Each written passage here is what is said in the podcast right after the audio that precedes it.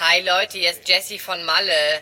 Ganz ehrlich, gestern hatte ich meinen ersten Auftritt in dieser Karaoke-Bar und das war auch wieder richtig Absturz. Ja, und dann kam auch noch so ein Spasti auf die Bühne, nimmt so mein Mikro weg und ruft so voll laut, hör auf zu singen und zeig uns deine Möpse.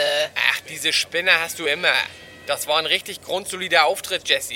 Dein Cover von Ein Bett im Kornfeld war ja auch schwer zu singen.